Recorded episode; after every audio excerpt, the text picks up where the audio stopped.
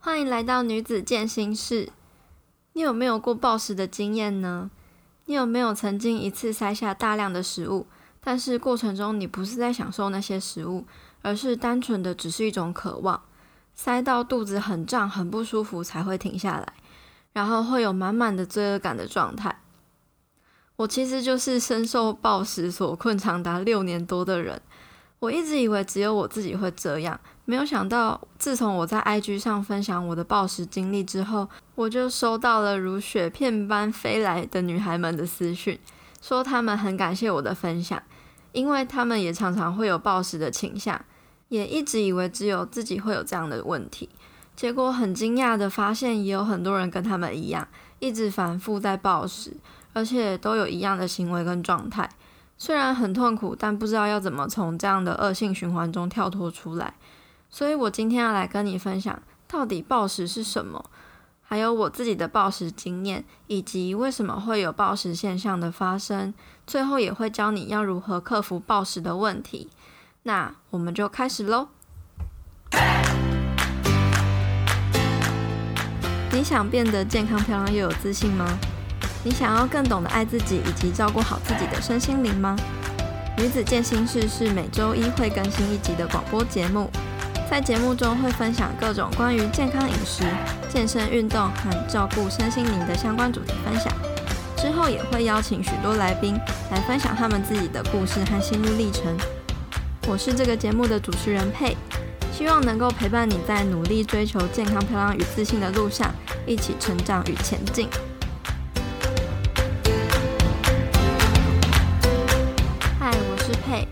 欢迎收听《女子健心室》第四集的广播节目。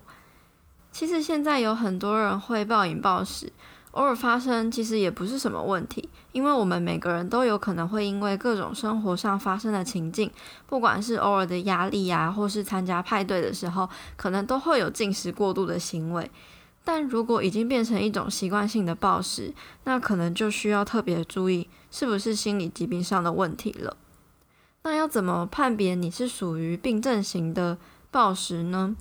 其实，在身心医学中有一种病症叫做 eating disorders，饮食失调症，有分成暴食症跟狂食症两种，基本上都是有暴食的现象，就是会在大约两个小时内一次塞下大量一般人没有办法在同个情境下吃完的食物，也没有办法控制自己要吃什么或是吃多少。也无法控制自己什么时候要停下来，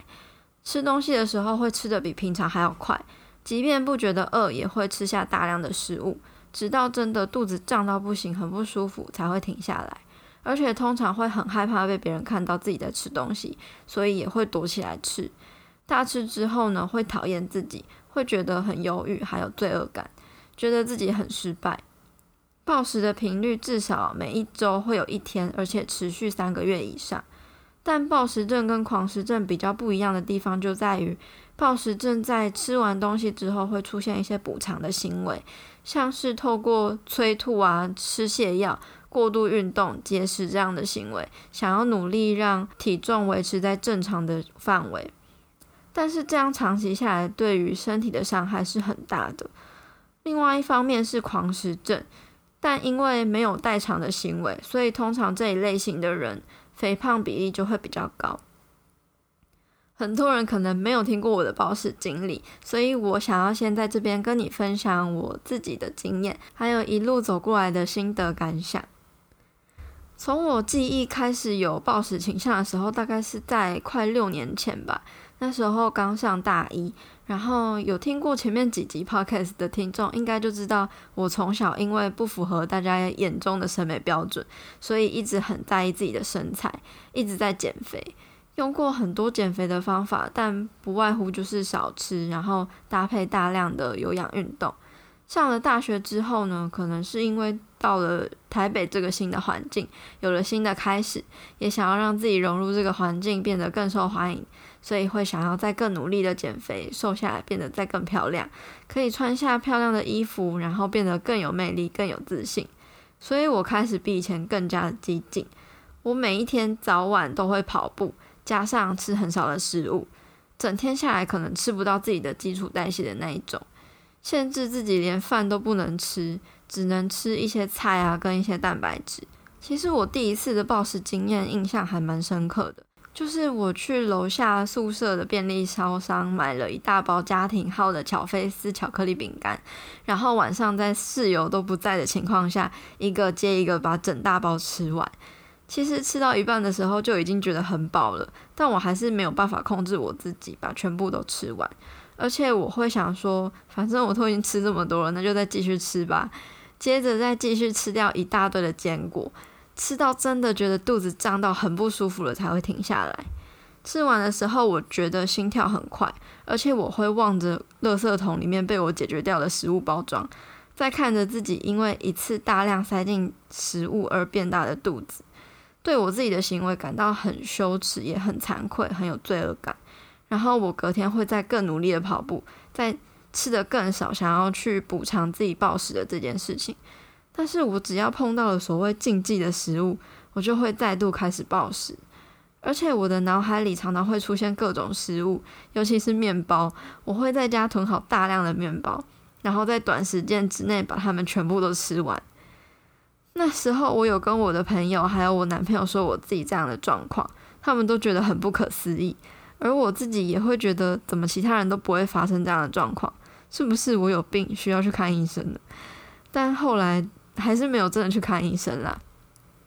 有的时候，其实，在家人或是男朋友面前，也会有一直吃不停，然后停不下来的时候。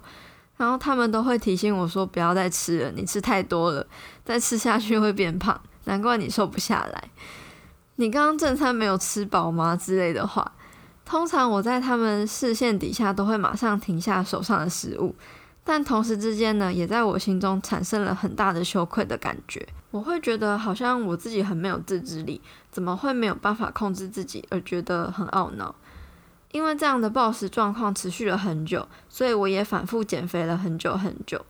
直到开始有一点转变的契机，是从去年开始接触健身、接触重训之后，健身教练虽然是带着我减脂。但是他开给我的菜单，让我每一天都可以吃自己喜欢的食物，像是早餐可以吃摩斯汉堡的番茄起司蛋堡，午晚餐可以吃很有饱足感的菜饭肉，然后下午还可以喝一杯热拿铁，搭配一个礼拜三天的重训。我我也因为很相信教练，这样吃下来三个月，虽然体重没有降很多，但是我很确实的看到自己的体态进步很多，尤其是脂肪消了很多。而整个过程虽然是在限制的饮食菜单之下，但还是有得到满足的。接触健身之后，我也才知道，原来减肥竟然是能吃多就不要吃少。这对于我这个对食物很上瘾的人，完全是一大福音。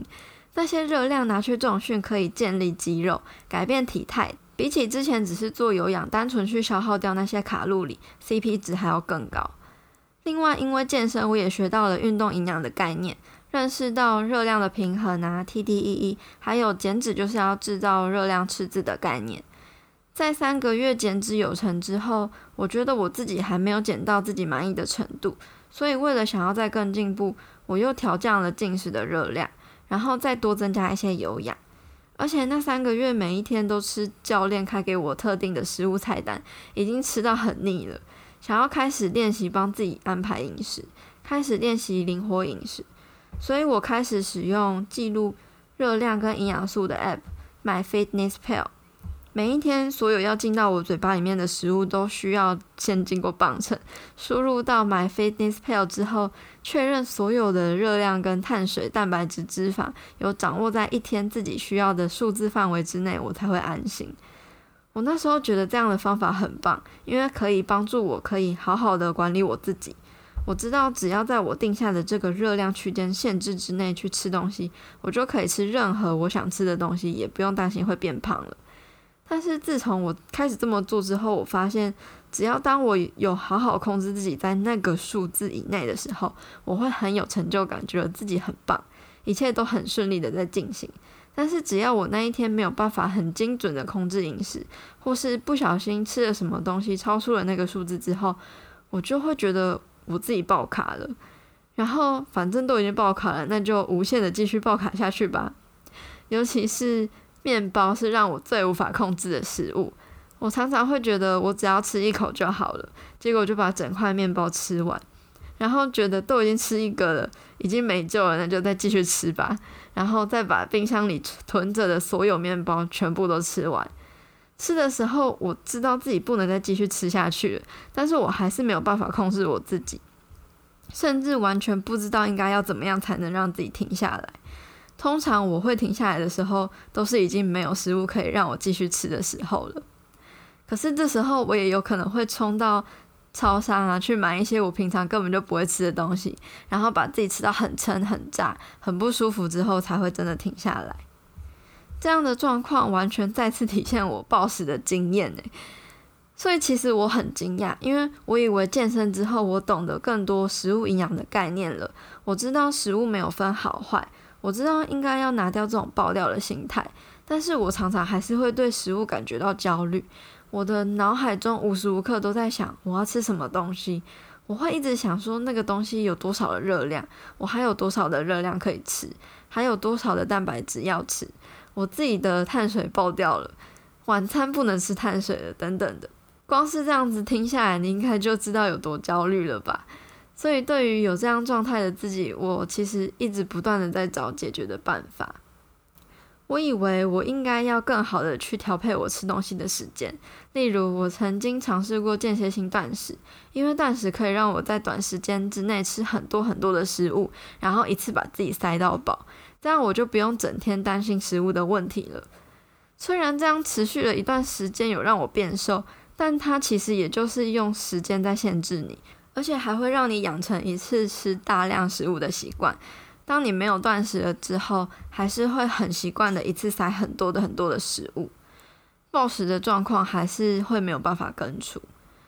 我也尝试过早餐、午餐吃少一点，然后把多一点的扣打留给点心还有晚餐，因为我知道我晚餐通常都吃的很多，但是因为早餐跟午餐完全没有满足的感觉，所以下午跟晚上就会想要一次吃下更多的食物，然后最后又开始暴食。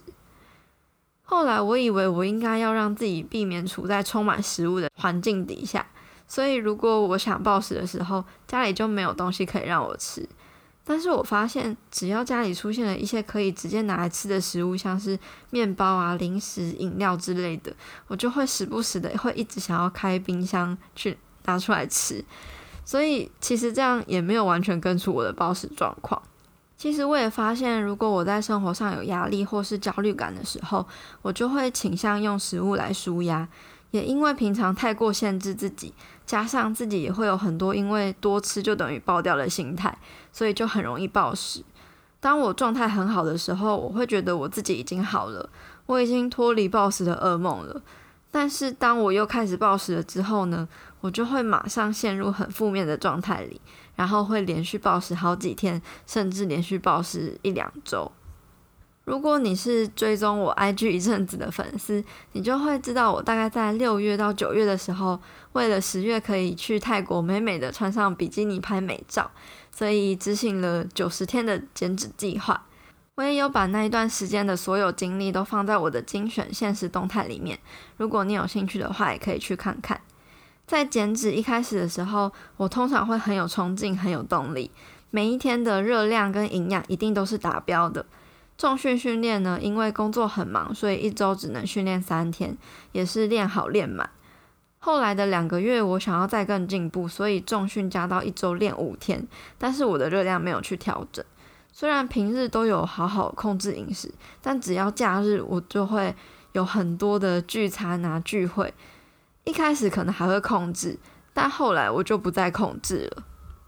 平日也开始会出现暴食的状况，但是我那个时候在暴食过后，我都会告诉自己没有关系，明天再继续正常吃，没有那么严重。所以我的体重整体趋势还是有逐渐在往下掉的，而且最后的成果也是进步了很多。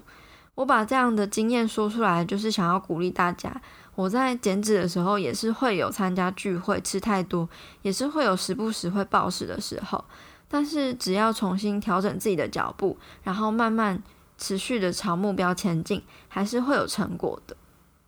但话虽如此，我还是没有完全根除我的暴食倾向，尤其是只要出去玩了之后，虽然出去玩不用再担心食物热量的问题，应该要好好享受跟家人朋友出去玩的时光才对。但是因为平常过度限制的关系，我出去玩就会想说，我只有这段时间可以完全不用担心食物的问题，所以我也是可以一直塞食物，然后塞到肚子很不舒服之后，才会觉得满足跟满意。我知道出去玩多吃了几天，体重理所当然的就会变重。但是前阵子从泰国玩了七天回来之后，我看到我体重上的数字突破到一个新的高点。虽然我知道大部分是水肿造成的，但我因为太想要马上回到原来的状态，一下子想要从度假的饮食模式马上改成节日饮食的模式，加上回国之后还有很多工作啊、生活上的状态都没有调整好。所以回国之后的每一天晚上，我都在暴食，加上作息不正常，也完全没有精神跟体力去健身。每一天我都觉得很痛苦，想要跳脱这样的恶性循环。但是每一天呢，我都还是一样在重蹈覆辙。所以那一段时间的我其实很低潮。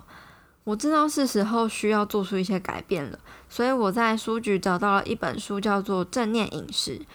我不得不说，这本书的内容真的帮助我很多。它里面会解剖你所有之所以会有饮食失调的心态。其实有成千上万的人都因为各种饮食的限制，还有压力性的暴饮暴食而感到困扰。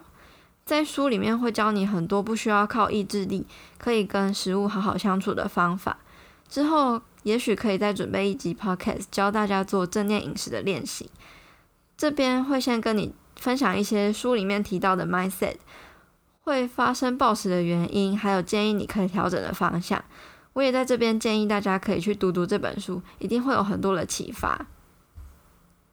其实我在暴食的时候是极度低潮的，我每天看到镜子里面的自己都觉得状态很不好，很不喜欢这样的自己，觉得很痛苦。但是我现在有慢慢去练习书里面的方法，练习冥想，练习自我觉察自己的状态。例如，我会发现我在压力很大的时候，就会想要靠暴食来纾解压力，去觉察到自己的内在跟外在的行为，然后你就会慢慢的去找到跟食物相处的平衡，而且练习慢慢接受自己会有好跟不好的样子，再慢慢的练习去爱自己。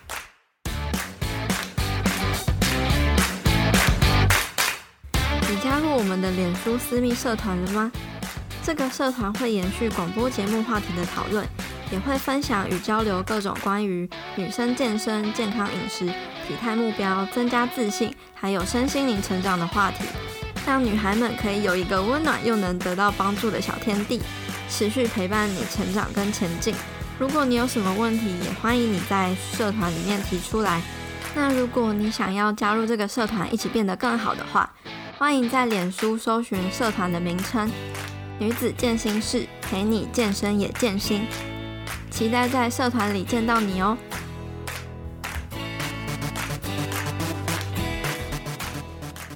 那到底是哪些原因导致我们会有暴食的现象呢？其实，在我越深入了解暴食的成因之后，越觉得背后发生的原因可以很深入，也可以很复杂，因为其中牵涉到很多关于我们的生活的环境啊。还有本身生理、心理的状态，外在跟内在的压力，还有受到成长背景影响的关系。这边呢，我就列出了几个比较常见的暴食成因，让你可以参考。第一，食物本身的种类和营养结构。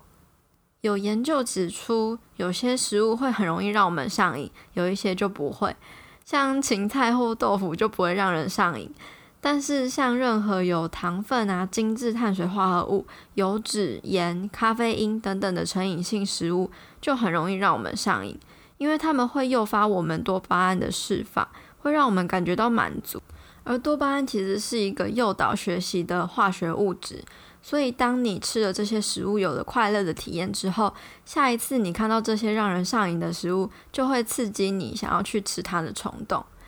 另外，高升糖的食物，例如精致碳水，也会迅速提高你的血糖。胰岛素会大量分泌，把血糖快速压低。而身体收到低血糖的讯息，第一反应会告诉大脑，你需要更多的碳水，因为碳水是身体最快能够转换成血糖，然后产生能量的来源。所以你会发现暴食的时候，通常都是吃一些精致的面包、饼干啊、甜食、冰淇淋之类的。再加上我们原生的基因设定是想要求生存的，所以会倾向吃高热量的食物。但是这些原生设定的基因并没有办法判别这些食物是不是过度加工的。再加上很多加工食品也会添加让你上瘾的成分，结局就会是暴食，然后停不下来。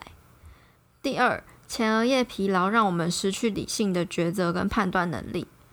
你应该有听过，我们一整天的意志力其实是有限的吧？因为你在一整天里面会做出成千上百万的选择，加上压力会让我们释放肾上腺素，分泌让食欲增加的皮质醇。在一天结束的时候，因为我们都累了，意志力也消耗殆尽了，所以没有办法做出会让我们未来满意的决定。这个时候，如果生理上有饥饿感，再加上强烈的情绪，特别是负面的情绪，很多人就会开始吃一整天都在避开的食物，甚至是平常没有特别喜欢的高热量食物。因为在我们原始祖先时代，常常在一个饥饿的状态，所以随着演化，大脑就被设定成在吃下高热量的食物的时候，就会奖励我们，分泌多巴胺，让我们感觉到愉悦。其实从食物里面得到愉悦的感觉是自然也是正常的，但是如果失控的一直在寻求这种愉悦的感觉，才会变成问题。第三，压力，你习惯靠吃东西来抒发想要被安抚的饥渴。很多人在觉得有压力、悲伤、愤怒、焦虑、无聊、疲倦的状况下，把高热量的食物当作自我安抚的工具。可能你一开始只是想要被抚慰，或是用食物来逃避某些想法或是恐惧，所以才进食，接着就会转化成一种强迫性的冲动。所以暴食也可能是一个讯息，告诉你有一个问题被唤醒了，而且急需要被解决。但是值得一提的事情是，其实每个人都会因为情绪跟压力，所以想要从食物里面来获得舒压，还有抚慰疗愈的感觉。这不代表你是一个坏人，这代表你是一个正常人。根据《The Hungry Brain》这本书里面提到，在大脑中有个部位叫做杏仁核，它是威胁反应系统的核心角色。不管是面对外在或是内心心理的威胁所做出的反应，都是它负责的。所以，当他意识到有威胁的时候，就会引发一些连锁反应，像是心跳加速、血压升高、冒汗。长期的威胁也可能让你的免疫系统、消化系统和生育能力关闭。所以说，有些人在压力大的时候，月经也不会来。再来，身体也会囤积脂肪来对抗长期的威胁，而身体的直觉反应就是想要靠吃东西来纾解压力。研究也发现说，精致的加工食品可以麻痹压力的症状，所以大部分压力如果长期过高的话，就会更容易想要吃太多不健康的食物。第三，过度节食，在我们脑中有一个部位叫做下视丘，它就像是一个温度调节器，它的目标就是帮助你维持生存。不管你现在有多想变瘦，当它发现身体突然少了太多热量的话，就会增加你的食欲。它会想要帮你调节到身体最舒服的状态。研究也发现，用减少热量、短期瘦很多的人，代谢也会下降，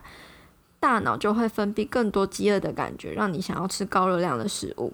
另外，当你在节食的状态的时候，你的身体自然也会缺乏某些营养。当你的身体觉得你的营养不够的时候，就自然会希望你多吃一点来摄取到足够的营养。第四，非黑即白的心态。当你觉得今天吃太多了，你会有一种反正我爆掉了，那就爆到底的心态。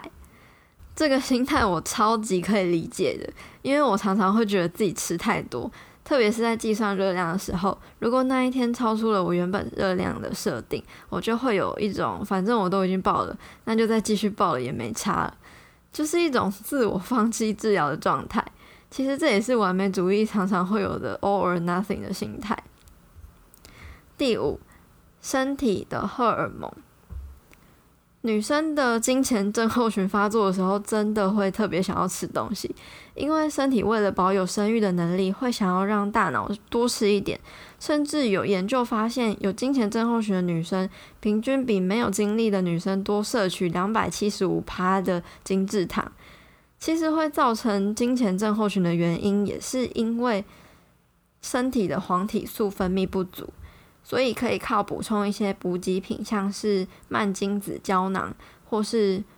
富含 B 六啊跟镁的食物搭配一起吃，例如深绿色蔬菜、坚果、鲑鱼之类的。其他更多的食物可以自己上网 Google 一下。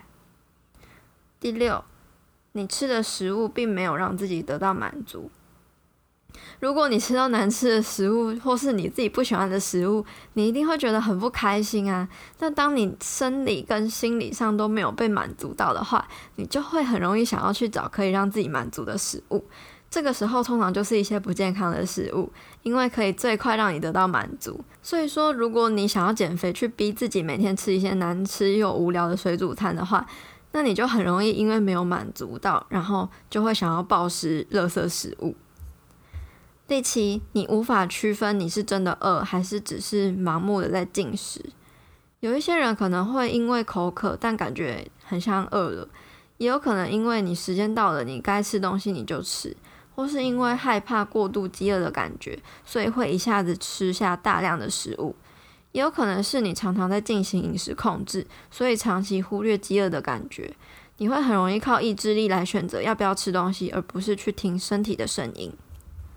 第八，暴食过后你会觉得很有罪恶感，你会自责，然后不断批判自己。根据《正念饮食》这本书的作者提出，他们有做过一个研究，在四成的男生中，对于食物有比较自在的态度，他们会喜欢吃零食，也承认偶尔会过度进食，但是他们都知道自己什么时候吃够了，也很少会因为这样而有罪恶感。作者称这些人叫做平衡饮食者。但是女生呢，只有百分之十五是被归类到平衡饮食者里面的。大部分的女生都会在发生这些过度进食或是吃零食之后，就会觉得很有罪恶感，然后下定决心会回到过度节制的饮食方式，或是反而因为觉得自己爆掉了，所以会再吃更多。饮食失衡的人会在过度节制跟过度放纵之间不断来回摆荡。很多饮食失衡的人面对负面情绪的时候，可能只有靠食物来解决的这个管道，但是当他们选择进食这个方法的时候，总是又因为觉得吃太多而有罪恶感，然后隔天就会透过一些优良的行为来过度补偿，例如跳过早餐、午餐吃少一点，结果又会在晚上的时候因为太饿，还有各种压力啊，还有疲惫的感觉，加上对食物的渴望，还有刚刚讲到的前额叶疲劳，而让你理智线断裂。最后呢，又会陷入暴食，然后没有办法停下来，整个晚上觉得肚子太撑太饱，就觉得很有罪恶感，然后隔天又再重复一样的循环。心理学家 Eric Berne 写了一本书，叫做《人生的游戏》。他说，我们内心有三个一直在互相竞争的自我心态，分别的身份是孩童、成人和家长。他们可能会让你有很多内心的挣扎，例如内在的孩童是任性、贪玩跟冲动的，他可能会想要偷吃饼干，他会想说我想要做坏事，或是你不能不能够指使我，甚至是反正其他人也不会知道。接着，当你开始吃东西的时候，你的内在家长是照护者，也是规范的管理者。他会用各种批判性的想法来谩骂内在的孩童，说：“你这个人是怎么回事？你怎么一点自制力都没有？”你是不是觉得这些声音很熟悉呢？其实忽略或是去对抗这些想法都不能够解决问题，但是我们可以练习正念饮食，然后去正念的做出决定。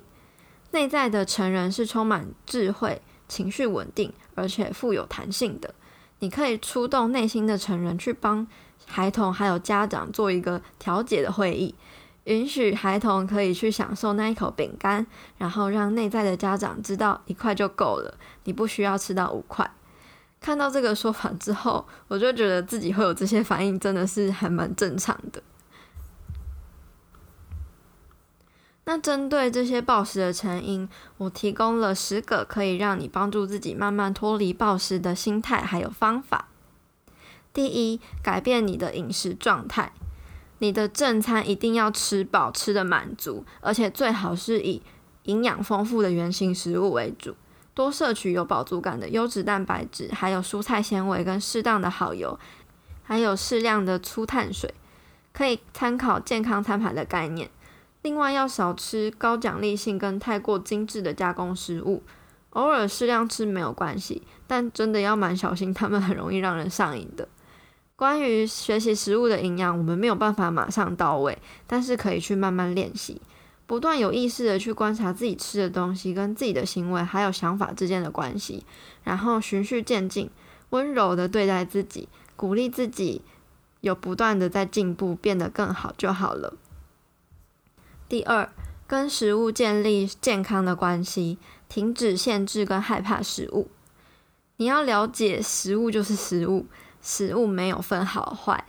允许你自己偶尔利用食物来得到抚慰的感觉，放在你自己的热量预算里面，这样就会让你找到掌控食物的感觉。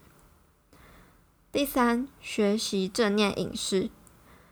规定自己不要站着吃东西，要好好坐下来吃东西，专心的去吃东西，制造一种跟自己好好相处的神圣仪式感，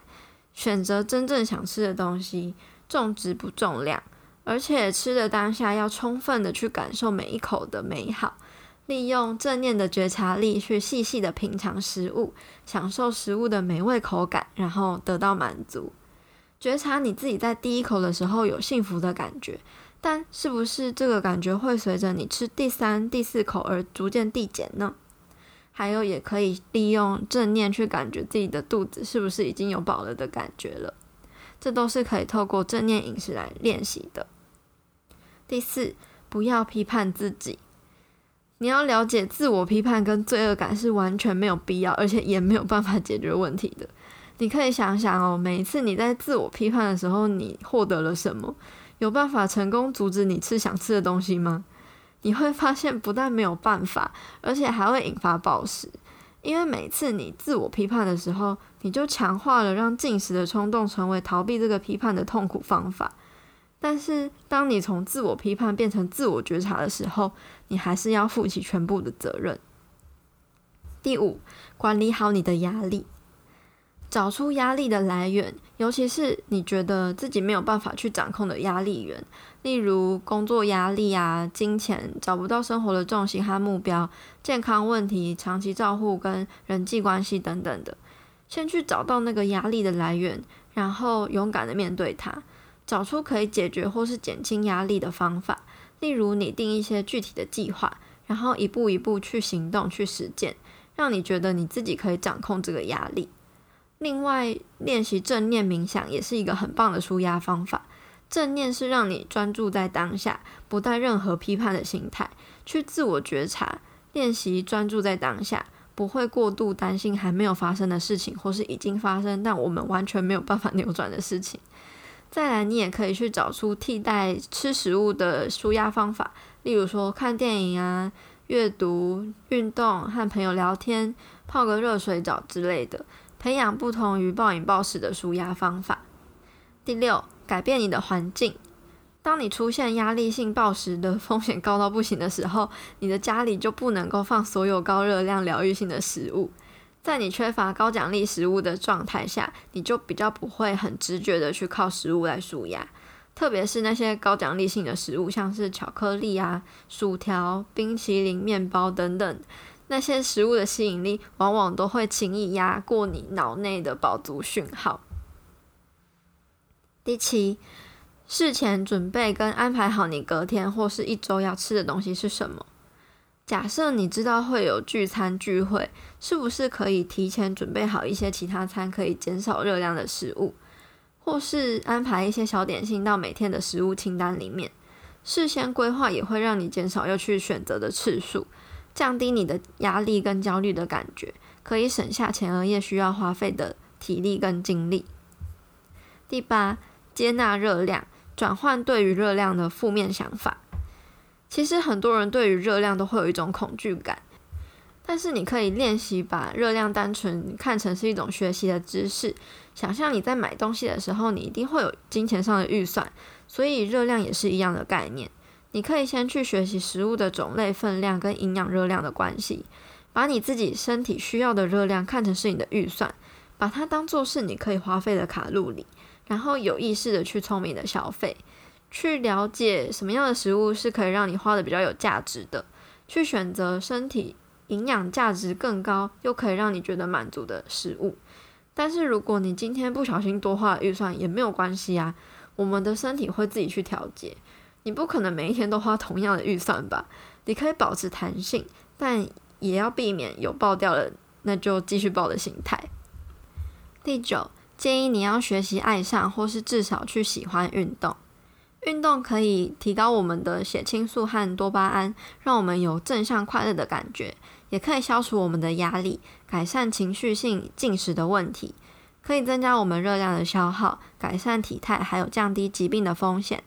透过重量训练，也可以建立肌肉，强化骨骼，增加基础代谢。长远来说，就可以让体脂肪的比例下降，还可以让你学会欣赏自己的身体。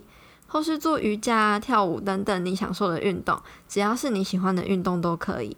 如果你没有运动的习惯的话，建议你要慢慢增加你的运动量，可以先从简单的只是多多走动、增加活动度的方式做起，慢慢让自己有动起来的意识。不然你很容易会因为坚持不下去，所以就放弃，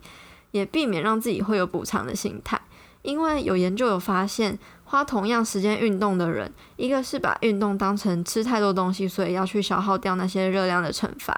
一种是因为想散心、纾解压力，或是纯粹享受运动的人。前面的那种人就会在平常吃下更多的东西。第十，从体重机上解放自己。大部分容易暴食的人，特别是女生，都会因为觉得自己吃太多，或是自己的身材太胖，也很容易执着在体重机上的数字。但是你要了解，体重真的不等于体态。影响体重的原因有太多了，你的身体里不只是有脂肪的重量，还有骨头的重量、肌肉的重量、食物的重量、水的重量、大便的重量等等的。月经要来之前也会水肿啊，然后去出去玩。几天回来也几乎是水肿的重量，所以体重的起伏真的是非常的正常。但是如果你的得失心太重，你就很容易会因为那些数字再次陷入让自己节食、疯狂运动，然后再次觉得要补偿自己又暴饮暴食的状态。我知道要保持平常心真的很不容易，尤其是我们的观念已经被这个社会的价值观洗脑太久，就连我自己有时候也很容易会被自己的体重吓到。但是如果你是有在健身的女生的话，因为肌肉比脂肪重的关系，体重有时候真的没有太大的参考价值。就像前一集的 Coco，你可以到她的 IG 上看看她的照片，她增肌之后跟增肌之前是一样的体重，但是体态曲线完全不一样。所以我真的非常建议每个女生都要开始做重训，增加肌肉量。除了可以改变体态之外，也可以培养不易胖的体质。十一，找出适合自己的饮食模式。市面上有超多五花八门的饮食法，像什么生酮啊、间歇性断食、低碳饮食、计算热量来控制饮食等等的，这些饮食方法，我相信都有它好跟不好的一面，所以你要去了解你自己的个性跟喜好，然后去找出可以平衡的方法。例如我自己曾经就有尝试过间歇性断食，但是我的经验是在我可以吃东西的那段时间里面，我会疯狂的塞东西，就很像在暴食那样。所以当我没有断食的时候，我就会很习惯那样去吃东西，反而就很容易过度进食。而计算热量虽然是可以管理好你自己进食分量的方式，但是过度依赖计算热量，可能会让你太执着在那些数字上面。除了会恐惧食物之外，也很容易让你因为吃超过了某个特定的热量，所以你又会有一种爆掉了，所以就无所谓的心态。其实言归正传，还是要好好吃东西，好好吃健康均衡的原型食物，聆听你身体的声音，去找到最适合你自己的方式。这个过程不一定一次可以马上找到适合你自己的，过程中可能也会有很多失败的时候。但是每一次都是让你可以更认识自己的机会。最后，我想跟有暴食倾向的你说，你要知道自愈的过程可能是没有办法一次到位的。有些时候你会觉得自己的状态很好，不会再暴食了；有时候你可能又会因为前面所说的几个因素，又连续开始暴食好几天。如果你真的觉得自己的状况太严重的话，建议你一定要去找专业的心理咨询协助。那如果你自己觉得没有到太严重的程度，但还是时不时会暴食的话，我会很推荐你去看《正念饮食》这本书。还有，我也很推荐一定要做重训跟健身，因为那些能量都可以拿来建立肌肉。所以我其实，在健身前跟健身后，虽然都有在暴食，但有在健身的身形体态反而越变越好，也会变得越来越欣赏自己，跟喜欢自己身上的线条。还有，真的要多爱自己。你要知道，你是因为爱你自己，所以才会去选择对你自己身体好的食物，才会去运动，让你有健康的身体，而不是因为要惩罚你自己才会去做这些事情。也要记得要好好的舒压。好好跟自己相处跟对话，要善待自己，不要鞭策自己。那今天谢谢你听到这边，我真的很感谢你愿意花时间来收听这个节目。之后每个礼拜一都会定期更新一集，希望在新的一周能够带给你新的启发还有力量。另外，我也想邀请你加入我们在脸书上的私密社团，社团名称是女子健心室，陪你健身也健心。我们会在社团中延续广播节目话题的讨论。如果你有什么问题，也可以在里面提出。我也有邀请 Coco 教练一起来帮助大家，希望透过这个社团可以更认识大家，也希望能够成为持续陪伴你成长跟前进的小天地。如果你喜欢这个节目的话，你可以截图这一集的节目，然后贴到自己的 IG Story 上。写下你的想法，还有得到什么样的收获，并且 tag 我的 IG 账号或是这个电台的 IG 账号，让我知道你有在收听，也让我知道这个节目是有帮助到你的。另外呢，也希望你能帮我一个忙，帮我在 iTunes 上打新评分留言，因为如果越多人喜欢这个节目的话，这个节目的内容就越有机会被更多人听见，而也是因为你的回馈还有支持，是我持续分享更多优质内容的动力。如果你有什么想听的主题或是问题，也欢迎你到我的 IG 找我互动哦。我的 IG 账号是 PayPayFeedLife，P E I P E I F I T L I F E。女子健心室，我们下次见喽，拜拜。